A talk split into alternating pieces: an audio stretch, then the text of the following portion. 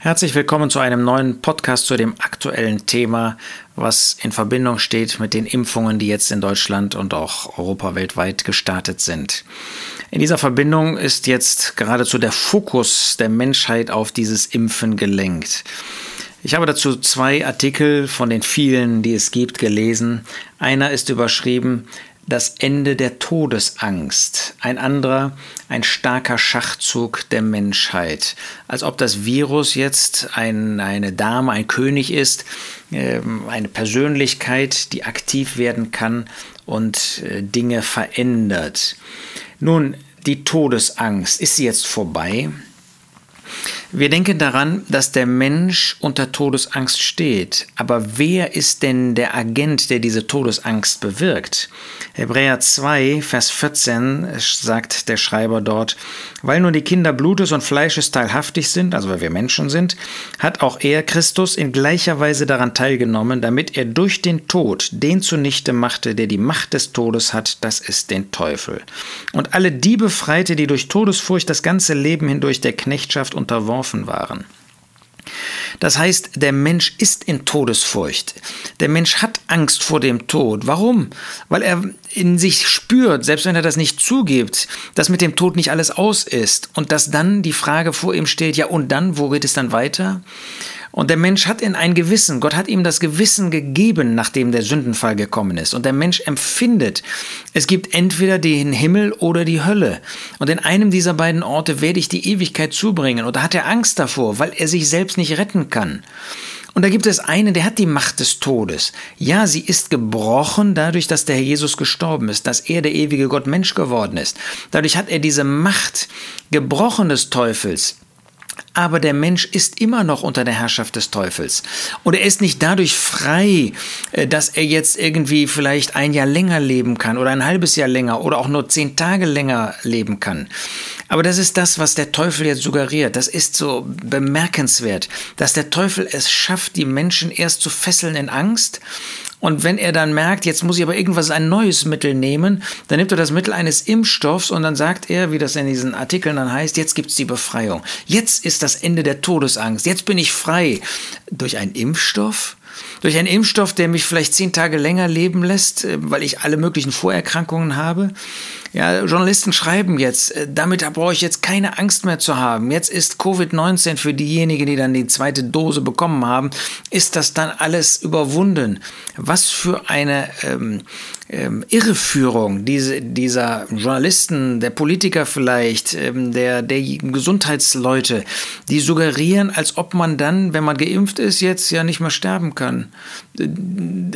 Vorerkrankte können durch jedes andere Virus, durch jedes andere Bakterium vielleicht, durch jeden anderen Problemfall in ihrer Gesundheit können sie genauso einen Tag vorher, einen Tag nachher, zehn Tage nachher, drei Monate später ähm, genauso umkommen. Sind sie befreit? Nein, die Todesangst bleibt. Und das ist auch eben der Teufel, der jetzt erst Erleichterung schafft, scheinbar. Und dann fragen sich die Leute auf einmal so ganz schnell wieder, ja, aber wirkt das überhaupt bei mir? Wirkt das überhaupt dauerhaft? Wirkt das äh, drei Monate? Oder gibt es irgendwie ähm, Schäden in Verbindung mit der Impfung? Und das ist jetzt überhaupt nicht mein Thema, ähm, ob das gesund ist oder nicht. Aber wenn ich mich jetzt impfen lasse, dann könnte es natürlich durch den Einstich und so weiter, könnte es Folgen geben und dann bin ich ja vielleicht schlechter dran. Und so ist die Todesangst bei weitem nicht besiegt man meint vielleicht und hat dann aber sofort nachher wieder die Todesangst. Das ist doch genauso wie bei demjenigen, ähm, der sich seines Heils nicht sicher ist, der seine Sünden bekannt hat, aber dann feststellt, dass er wieder sündigt und dann empfindet er, ja, aber jetzt habe ich ja wieder gesündigt, dann bin ich doch verloren. Ach, dann bekennt er seine Sünden wieder und dann ist er für einen Tag vielleicht wieder in Ruhe und dann kommt wieder die nächste Angst. So ist das auch mit diesen Menschen.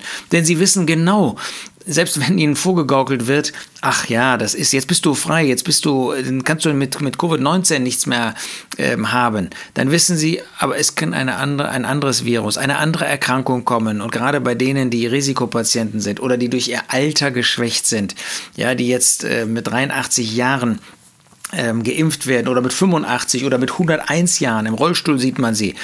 Und sie können ihr Leben ver verlängern, aber vielleicht benutzt Gott das auch und ihr Leben ist in dem Augenblick zu Ende.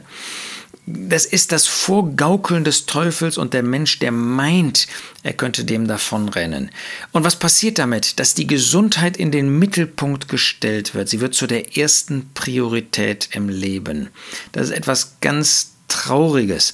Vor allen Dingen, weil es nicht nur Ungläubige betrifft, sondern auch uns betreffen kann als Christen. Nochmal, überhaupt nichts dagegen zu sagen, dass sich jemand impfen lässt. Das ist eine Entscheidung, über die ich überhaupt nicht sagen möchte. Es gibt solche, die meinen, das ist gefährlich, es gibt solche, die meinen, das ist ähm, genau das Richtige. Das muss jeder vor dem Herrn für sich selbst entscheiden.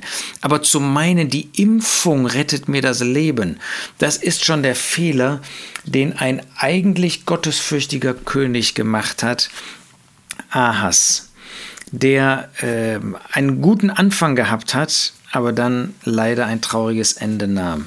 Im 39. Jahr seiner Regierung erkrankte Asa an seinen Füßen, 2. Chroniker 16, Vers 12, sodass er überaus krank war.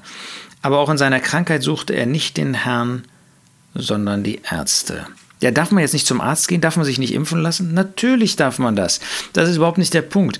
Aber ist meine Hoffnung auf diese, diesen Impfstoff gesetzt oder ist meine Hoffnung auf den Herrn gestellt? Ist er es, von dem ich Hilfe erwarte, von dem ich glaube, dass er, ob mit Impfstoff oder ohne Impfstoff, das ist mal ganz egal, äh, mir die Hilfe gibt?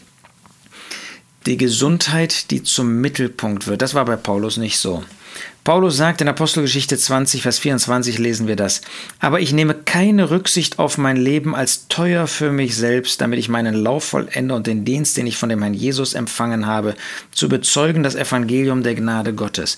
Er wollte seinen Dienst ausführen. Ihm war wichtig, dieses Zeugnis abzulegen, dieses Zeugnis, das ihn das Leben kostete.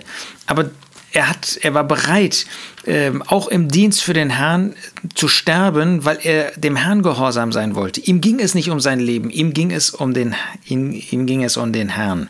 Oder denken wir an Priska und Aquila, Römer 16, Vers 3 und 4 die für mein Leben, sagt Paulus, ihre, ihren eigenen Hals preisgegeben haben, die also bereit waren, für den Apostel zu sterben, um damit er seinen Dienst weiterführen könnte. Wie sagt Paulus in Philippa äh, 1, denn das Leben ist für mich Christus und das Sterben Gewinn. Ich werde von beidem bedrängt, indem ich Lust habe, abzuscheiden und bei Christus zu sein, denn es ist weit besser. Wenn die Gesundheit zum Mittelpunkt meines Lebens wird, dann hänge ich an der Gesundheit, aber dann hänge ich nicht mehr an dem Herrn. Äh, sollen wir jetzt leichtfertig leben? Natürlich nicht. Dürfen wir nicht auch ähm, in dieser Hinsicht Vorsorge treffen, dass wir äh, bewahrt bleiben? Natürlich dürfen wir das. Aber wenn die Gesundheit mir wichtiger wird als ein Leben für den Herrn, wenn die Gesundheit mir wichtiger wird als die Zusammenkünfte, wenn die Gesundheit mir wichtiger wird als die Nachfolge hinter dem Herrn, dann haben wir die Prioritäten verloren.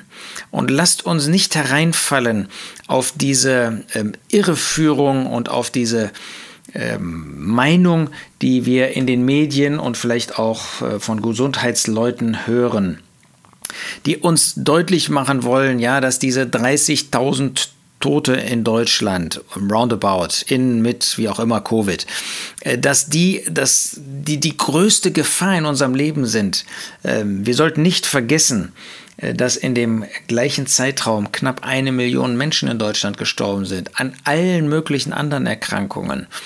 Ähm, und das ist der Teufel wieder, ja, der den Menschen irgendwie eine Sache groß macht und die anderen dann verblassen lässt, die vielleicht viel gefährlicher für mich sein können.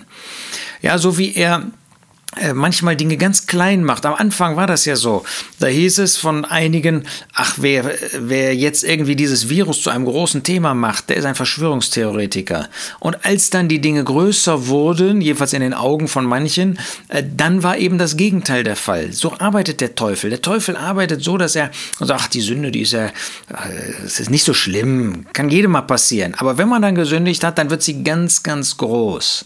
Und so arbeitet er jetzt ganz besonders mit dieser Angst, mit der er uns Angst machen möchte und uns zu irgendetwas anleiten möchte ähm, sagen wir mal, zu der Impfung. Mal unabhängig davon nochmal, ob, ob die jetzt hilfreich ist oder nicht, ob sie gut ist oder nicht, ob sie zielführend ist oder nicht. Aber das ist der, der, der Teufel will uns auch von uns Christen das Augenmerk nur noch darauf richten und uns, uns ganz absorbieren, statt dass wir fragen, wie wir die Zeit für den Herrn Jesus leben können, wie wir diese Zeit nutzen können für Bibelstudium, für das Zeugnis für den Herrn Jesus, für die Weitergabe der guten Botschaft, für die Weitergabe des Wortes Gottes.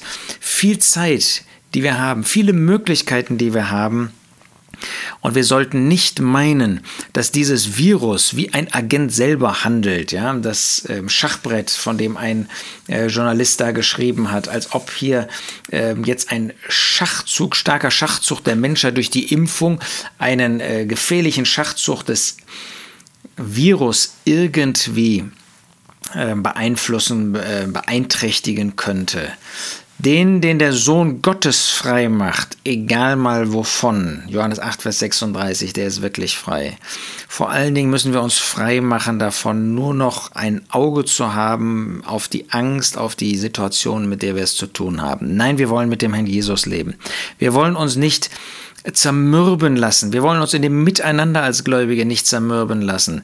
Äh, wir wollen nicht leichtfertig werden. Wir wollen vor allen Dingen der Regierung gehorsam sein. Wir wollen nicht so tun, als ob das nichts ist. Wir wollen nicht irgendwelche Vorhersagen treffen, ja, wie das jetzt auch zum Teil da geschieht, was jetzt die Veränderung bewirkt. Und man liest von Vorhersagen. Und manchmal sind auch wir Christen leider nicht besser, ja, dass wir meinen, wir müssen Vorhersagen machen. Wir können Prophezeiungen machen. Äh, jetzt habe ich das kürzlich wieder gehört von jemandem, der sagte, das ist alles eingetreten, was ich ich gesagt habe. Wir haben keine Offenbarungen heute. Und wer das vorgibt, der bewegt sich weg von dem Wort Gottes. Der wird zu einem falschen, der wird zu einem bösen Propheten. Wir haben keine Vorhersagen zu machen. Überhaupt niemand von uns. Gottes Wort hat alle Vorhersagen gemacht. Darauf stützen wir uns. Nicht, dass Menschen jetzt irgendwie groß werden wollen, indem sie sagen, das und das sage ich vorher. Und jetzt gebe ich euch mal das weiter, was im Jahr 2021 passiert. Das ist direkt böse, ähm, weil es den Fokus wegnimmt von dem Herrn Jesus, weil es den Fokus wegnimmt von dem Wort Gottes und auf Menschen und ihre Meinungen äh, hinlenkt und sie groß macht. Davon wollen wir, müssen wir uns abwenden. Das ist äh, nicht nach dem Wort Gottes. Nein, wir wollen nach dem Wort Gottes leben. Wir wollen dem Herrn Jesus nachfolgen.